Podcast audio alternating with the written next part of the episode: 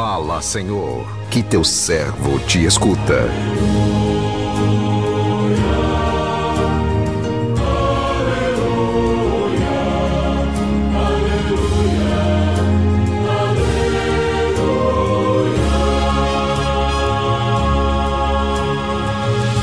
O Senhor esteja convosco, Ele está no meio de nós.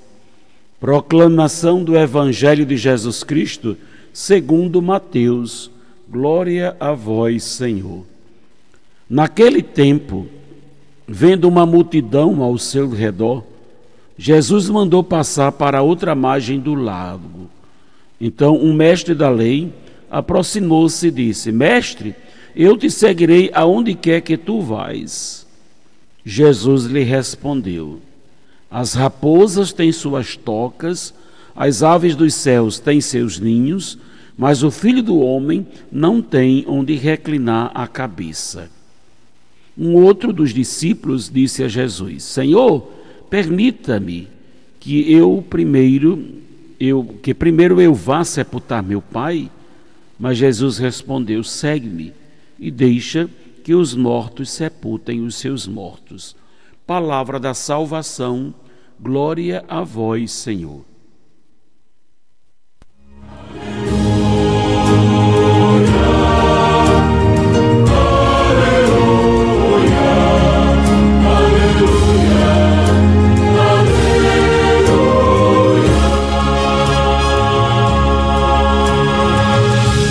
Meu irmão, minha irmã, ouvintes do programa Sim a Vida, muitos de nós passamos grande parte da nossa vida presos às coisas materiais, preocupados com o futuro incerto e com isso deixamos de viver o momento presente. Não experimentamos as alegrias de cada dia. A cada amanhecer, Deus coloca em nossas mãos uma página em branco na qual escreveremos mais um capítulo da nossa história. De uma história que só terá sentido se colocarmos Jesus como centro de nossa vida. Não nascemos do acaso, somos frutos do amor de Deus, plantados aqui na terra para produzir frutos e só produziremos frutos de boa qualidade se estivermos ligados a Jesus. Jesus é a seiva que irriga todo o nosso ser, que nos transforma em fonte do seu amor no mundo. Jesus veio mudar o rumo da nossa história, dar um novo sentido ao nosso existir, nos libertar das nossas próprias prisões, nos tirar das margens e nos colocar no meio, pois é no meio do mundo que daremos testemunhas do seu amor. A todo instante somos chamados a seguir Jesus. Ele nunca ilude com facilidades, mas nos garante uma grande recompensa, a vida eterna como herança.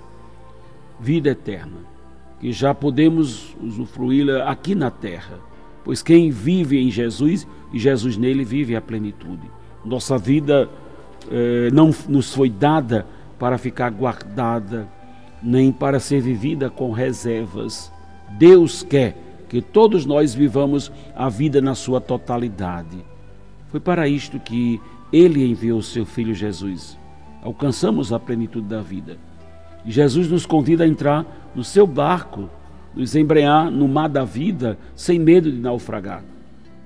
Pena que nem todos estão dispostos a atender o seu chamado. Muitos de nós fogem ao compromisso, escondendo atrás das desculpas de sempre não dou conta, vou terminar os meus estudos primeiro, vou esperar os meus filhos crescerem, só depois é que eu me aposentar. E assim vamos arrumando mil desculpas para adiar a sua decisão a Jesus. O evangelho de hoje que nos faz lembrar o evangelho de ontem, narrado ontem, narrado segundo Lucas, é, descreve esse quadro tão belo do seguimento a Jesus e que muitas vezes nós afirmamos e proclamamos a nossa fé, mas olhando apenas para as nossas conveniências e não queremos né, aceitar e assim nos fechamos é, as exigências do segmento. Palavras que definem muito bem a mensagem do Evangelho de ontem e de hoje. É, um segmento mas de acordo com uma vida cristã, de acordo com nossas conveniências e resistentes e fechados às exigências desse segmento. Para seguir Jesus é preciso estar desprendidos de tudo, estar livre, disposto a enfrentar desafios. Sabemos que o seguimento a Jesus implica em mudanças radicais no nosso modo de viver, exige de nós muito mais do que boa vontade e entusiasmo, exige compromisso, disposição, desprendimento. Seguir Jesus é buscar algo novo, é avançar para as águas mais profundas, atraindo pessoas para Jesus na esperança de construir um mundo mais justo e mais fraterno. Seguir Jesus é atravessar o lago e buscar a outra margem, doar-se, é viver no amor. Jesus é o caminho, a verdade e a vida. Nossa opção por ele tem que ser radical. Do contrário, ficamos no superficial da fé, não adentramos no seu coração, presos às coisas materiais, ao passado, ou buscando um futuro invisível, mas não tem como seguir. Jesus, pois seguir Jesus é estar presente no hoje, no agora.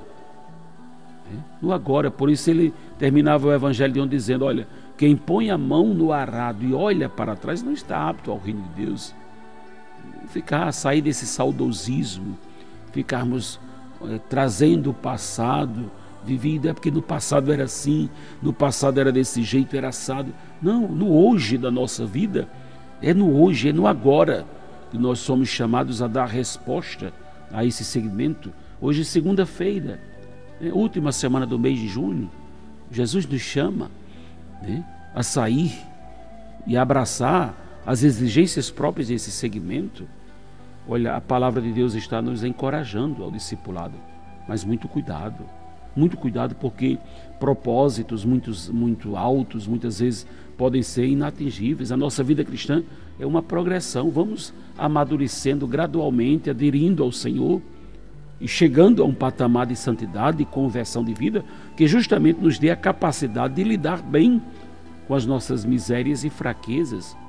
Mas muito cuidado com aquelas com aqueles altos propósitos, aquelas grandes promessas, sobretudo no período que vai iniciar a quaresma, no período do advento, vamos fazendo tantas promessas, tantos propósitos e depois não alcançamos nada.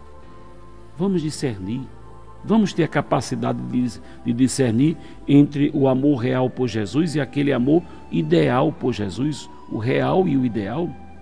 Porque esses dois que se apresentaram aqui, nesta passagem do Evangelho, chegaram muito eufóricos, chegaram dispostos a tudo, mas depois as condições foram sendo colocadas. O amor ideal que nós temos aqui, ele pode esconder as expectativas. O amor ideal pode muitas vezes esconder as ideias errôneas que nós temos sobre Jesus, projetos pessoais, desejos de preencher os vazios do nosso coração. É mesmo. Podemos muitas vezes colocar-nos no segmento de Jesus, achando que isso vai preencher os vazios do nosso coração, e por isso eu digo a Jesus: não, não, isso é amor ideal. Agora vamos para o amor real, vamos tocar a realidade é aquele que parte juntamente, justamente no concreto, aquele que cresce gradualmente. Esse passo eu consigo dar, essa situação eu vou deixar, vou crescer, vou amadurecer.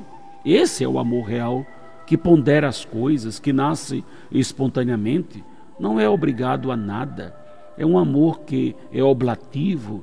E aqui a diferença: enquanto o outro quer preencher os seus vazios, o amor real tem a necessidade de preencher o vazio dos outros, não o meu, mas que a minha vida preencha o vazio de alguém, que a minha adesão a Cristo me faça melhor para as pessoas, para ajudar as pessoas também a encontrar o amor de Deus. Aqui já fazemos este discernimento do amor ideal, do amor real.